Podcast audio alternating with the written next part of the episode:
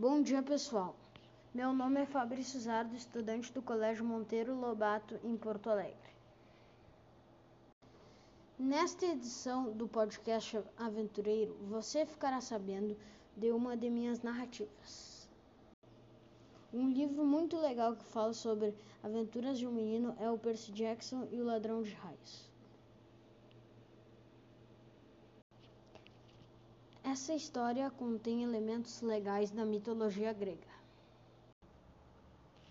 Jack e a caça aos monstros. Eu sou Jack e vou contar para vocês um capítulo da minha história.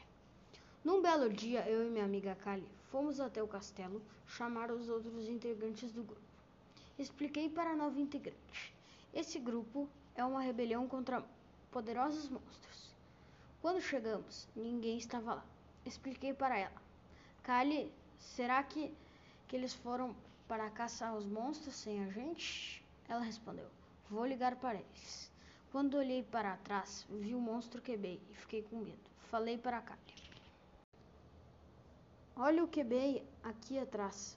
Ela se virou com um olhar de maldosa, pois ele já matou sua mãe. Quebei nos atacou, mas eu me defendi.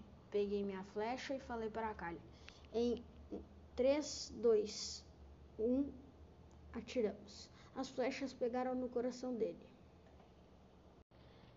Em seguida, logo após esse acontecimento de comemorar a primeira batalha, Katatsu, perigoso sanguinário monstro e o líder dos monstros, veio em nossa direção.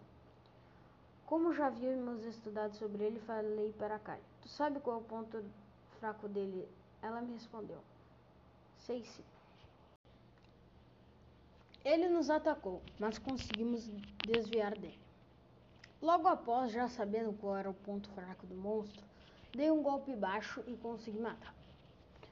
Fiquei muito feliz com esse acontecimento, sabendo que nunca mais os monstros irão nos atacar.